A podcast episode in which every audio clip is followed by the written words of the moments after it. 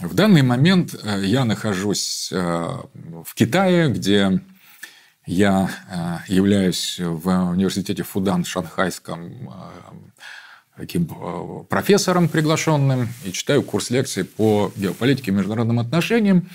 И хотел бы с вами поделиться представлениями о том, что представляет современный Китай из себя. Это мое скажем, наблюдение. Я не так хорошо знаю китайскую культуру, как того она заслуживает.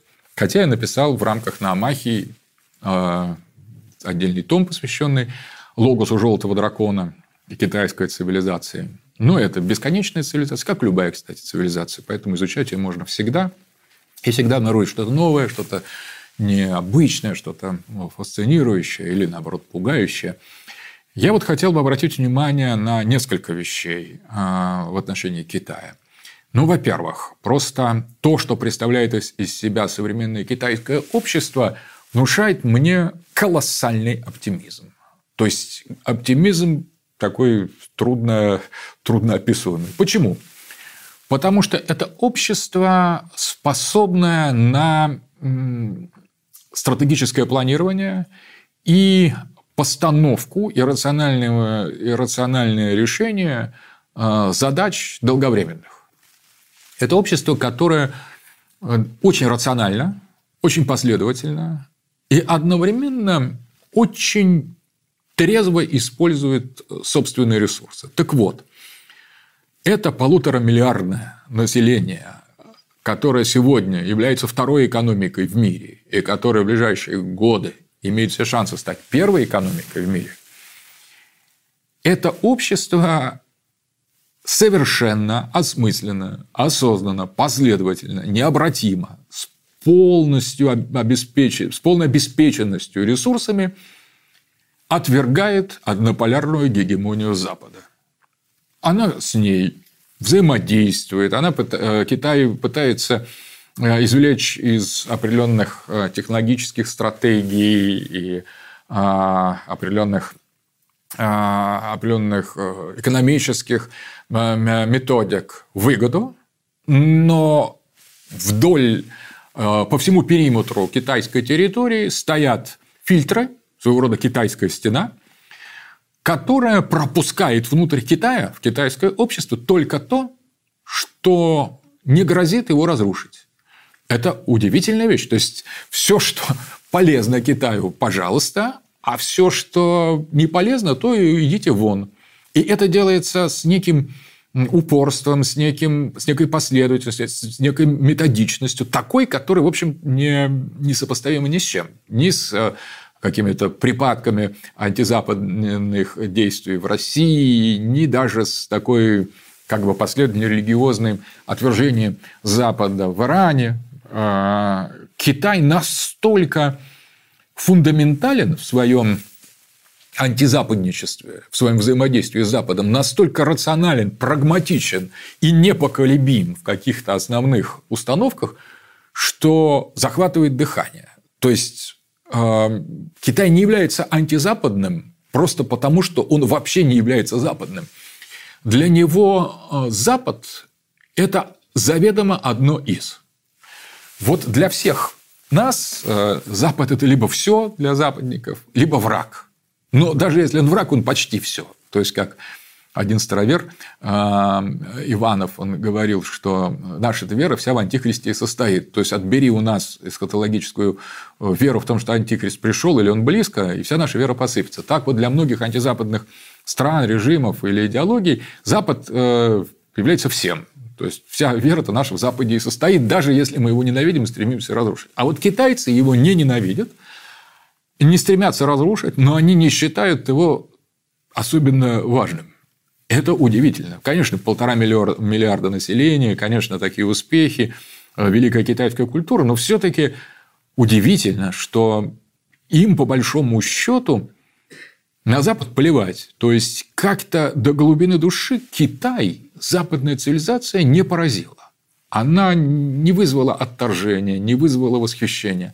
Она вызвало какой-то вежливый интерес, такой внимательный интерес, как рассматривают в зоопарке зверей. Ведь мы же их не любим, не не любим, просто нам интересно. Вот бежит там обезьяна, например, как хорошо. Правда, э, римляне бы сказали «симия квем симилис турписсиме бестия нобис», там обезьяна, как же это страшное э, существо похоже на нас – то, может быть, есть что-то и у китайцев в этом. Ничего себе белые, там, белые американцы или черные американцы, э, как на нас похожи, действительно, турписим и бестия.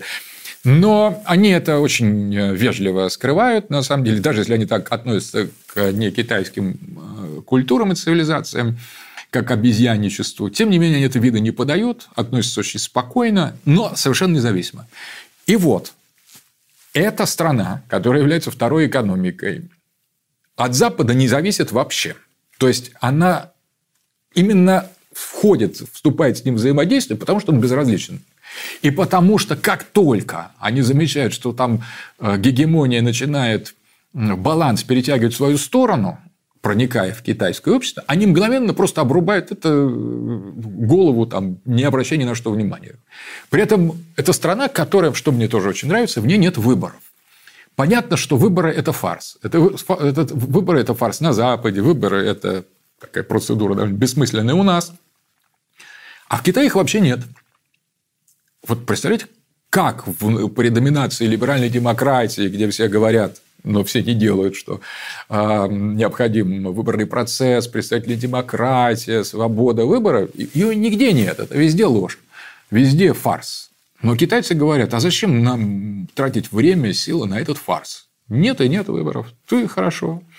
Демократия в каком-то, как в нашем понимании, есть. Вот у нас там партийные кадры отбирают сотни миллионов молодых людей для того, чтобы они занимали какие-то более высокие посты. У нас есть партийная, как бы сказать, ротация, очень такая отлаженная, функционирующая, напоминающая институт, кстати, китайских э, китайского чиновничества, где экзамены сдавались на протяжении всей жизни, и в экзамены входили и знания э, поэзии, и э, искусства, умение рисовать картины. Это тоже интересная вещь. Вот какие-то элементы этого конфуцианской иерархии, конфуцианского порядка сохраняются, но только без либеральной демократии. Есть доминация партии одной, которая представляет всех китайцев. Да, она не только коммунистов представляет. но для Запада это скандал, а для китайцев все, все равно, что думает Запад. То есть, они вообще нисколько э, под Запад как бы не прогнулись. Вот что важно.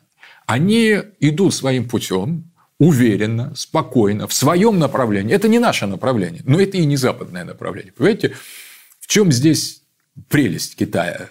Том, что он гарантирует нам многополярный мир. Вот в чем его прелесть. Он его гарантирует. Мы сами не гарантируем. Когда на нас смотришь, думаешь, вот сегодня многополярный, а завтра не многополярный. Сегодня опять, завтра, послезавтра опять многополярный, а после послезавтра опять не многополярный, а однополярный. То есть мы все время балансируем. И даже наши антизападные припадки, они немного истеричные, на самом деле, они непоследовательные. Мы все равно фасцинированы этим Западом. Любим мы его, не любим мы его. Мы все время все на него сваливаем. Мы его то ненавидим, то ему подражаем. И иногда ненавидя, подражаем, и подражая, ненавидим, и так далее, и так далее. А вот китайцам по-настоящему все равно. При этом, на самом деле, Запад, они понимают, может быть, лучше, чем мы. Вот это тоже удивительно, что мы думаем, что мы приедем к китайцам и расскажем им, как там в западной культуре. Да ничего подобного. Я вот здесь недавно встречался с очень серьезными интеллектуалами в Шанхае, и я спросил у них, какие западные авторы наиболее популярны. Ответ меня по-настоящему потряс. Это Карл Шмидт и Мартин Хайдегер. То есть на Западе они взяли самое интересное, самое глубокое, самое вменяемое, не обращая, не обращая внимания, что оба они как бы не очень котируются в современной либеральной культуре. И они через Шмидта и Хайдегера дешифровали западную культуру. Ну, просто идеально. То есть, и это я, кстати, заметил и в Иране. Там Шмидта меньше знают, но Хайдегер там второй по значимости э, автор. А может быть, даже первый из западных философов. Наряду с Платоном. Вот Платон и Хайдеггер. Кстати, в Китае тоже Платон. Знаете, но Платона в, Хайде... Э, в Китае не любят. А Хайдеггера любят. И вот э, интересный, э, интересный момент, что западную культуру они через Хайдеггера и Карла Шмидта интерпретируют вполне корректно, то есть за пределом всей демагогии, но с очень точным пониманием того, что стоит от, от них ожидать в реалистском ключе. понимают э, и очень близко воспринимают теорию Дазайна, которая считает очень близкой к китайской культуре. А американскую гегемонию они вот просто вежливо откладывают, и им это удается. И Америка, которая обычно на всех там шикает, орет, трясет своим оружием, вдруг перед лицом этой вот огромной желтой цивилизации вдруг замирает, потому что что-то есть гипнотическое в этом спокойствии Китая, в утверждении своего собственного могущества, которое, в общем, распространяется по планете очень аккуратно, очень спокойно, но неумолимо. Есть что-то фатальное, как вот эм, Евгений Селович Головин любил рассказывать историю про муравьев Тамбочи. Это такие а, муравьи, которые очень э, жестокие существа. И вот э, когда вырубали сельву где-то в Амазонке, а, был такой случай, когда построили основы, заложили основы, бетонные основы завода такого по переработке э, древесины. И вот за одну ночь муравьи Тамбочи съели весь этот э, бетон, потому что они питаются бетоном, но они могут питаться всем чем угодно. Это огромные муравьи, когда их таких несколько миллиардов приходит, то на следующее утро пришли туда рабочие и не увидели ничего. Они не могли поверить своим глазам. Вот муравьи Тамбочи способны за ночь уничтожить все. Вот китайцы, мне кажется, способны уничтожить западноевропейскую цивилизацию, как муравьи Тамбочи. Это страшная сила. То есть они действуют по другому алгоритму. Они, им, они совершенно на них не, не абсолютно бессильны перед ними заклинания прав человека, гражданского общества. Они кивают, они это могут выслушать, они не бросаются на вас. Но им абсолютно все равно на это. Вот не так, как мы. Мы с этим, знаете, как-то ну, мы возмущаемся, что еще за чушь нам навязывает там, Запад, права человека, там, сам бы соблюдал бы лучше. Нет, он и соблюдать не будет, нам будет навязывать. Это все правильно, мы возмущаемся. Но на китайцев вообще не действует. То есть, диссиденты там простреляем, э, Тяньаньмэнь, все правильно, порядок, там лучше, чем хаос. А, взяточников без суда и следствия, там, а, олигархов расстреливать, расстреливать, пожалуйста, там, публичные казни замечательно, отсутствие выборов прекрасно, запрет на интернет, никаких проблем, там, какие-то что-то включаем, что-то не включаем, выключаем. И вот постепенно, на самом-то деле, эта цивилизация создает вот на наших глазах, и самое главное, создаст в будущем совершенно абсолютно неснимаемый, такой неколебимый полюс, который не будет американским, не будет западным. Это уже произошло, это происходит. И это значит, что они создали сейчас возможность выбора для всех остальных. И для Индии, и для исламского мира, и для нас, самое главное. Мы можем еще куда-то вильнуть, а они уже нет. Вот что главное. Вот в чем оптимизм, на мой взгляд. Да, у них совсем другая культура, да, у них совершенно другие принципы, у них другие ценности, у них другая еда. И мы, если хотим а, как бы найти близость с нашей культурой, мы, скорее всего, нас постигнет разочарование. Они совершенно другие.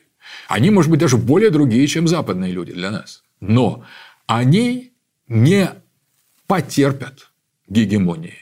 И если они ее не потерпят, то эта гегемония уже больше не действует, это уже не глобальная гегемония, а локальная.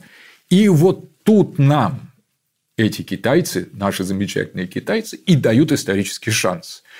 То есть они возьмут на себя фундаментальную нагрузку по поддержанию многополярного мира. Да, они нас до этого момента подталкивали на первые позиции, чтобы мы вошли с Западом в конфликт. Это, кстати, разумно и рационально. А сами старались держаться в тени. Но как бы то ни было, э, именно на них вот вся, вся тяжесть этой, э, этой борьбы с однополярностью лежит. И эта тяжесть она системная. Они не смогут предать или там сохранять верность. Они никому не верны и никого не предают поэтому. Но они следуют в рамках своей собственной, э, собственной цивилизации, собственной культуры, и эти рамки, и эти вектора несовместимы с глобализмом. Они несовместимы с подчинением глобализма. Поэтому, если даже они создадут какую-то версию глобализма, то она будет мировоззренчески, метафизически иной. Они, кстати, этого пока не спешат делать просто. И, и готовы рационально совершенно признавать интересы других цивилизаций, если, конечно, они смогут доказать свою состоятельность, свою силу и так далее. Но, э, честно говоря, я, э, я искренне рад тому, что Китай есть, что он такой, как он есть сейчас. Это огромная надежда, это шанс. Это не значит, что они, э, скажем, безвредные и совершенно заведомо дружественные. Нет, э, это настолько серьезная сила, что надо быть крайне осторожным, когда мы с ними взаимодействуем. Крайне осторожным. Это настоящее могущество, просто могущество. И если мы хотим сохранить Сибирь, если мы хотим сохранить наши территории, то это, пожалуй, вот тут надо быть предельно бдительными, потому что развитие этой цивилизации идет по нарастающей. Это история успеха многополярного. И, в принципе, если бы что-то подобное, хотя бы отдаленно сопоставимое, там, не предложим в ближайшее время, какую-то историю успеха о том, вот как мы, русские, строим нашу такую свободную, сильную, независимую, прекрасную цивилизацию, не обращая внимания на западную диктатуру, на либерализм и на глобализацию, если мы такого успеха не продемонстрируем, то через какое-то время, именно в силу неснимаемой нарастающей мощи суверенного Китая и расцвета китайской цивилизации нам будет плохо. То есть это нас должно стимулировать, не пугать, не угнетать, именно стимулировать. Но они обеспечивают нам условия многополярного мира. Я не говорю о союзе и уж тем более о конфликте с Китаем конфликт – это самое было бы, на мой взгляд, опасное и ненужное, что только может быть. Но и союз с такой сильной и мощной державой тоже может быть э, довольно проблематичным. Но признать Китай, понять его, начертить вектор будущего его становления и осмыслить, что э, это и есть самый главный на сегодняшний момент аргумент противостояния многополярному миру, нужно всем нам и русским, и нерусским. То есть, находясь в Китае, я могу совершенно значно утверждать, глобализму пришел конец. Американская гегемония, западная гегемония достигла определенной границы, которую она преодолеть не смогла и не сможет. Это очень хорошая новость. Новость из Шанхая.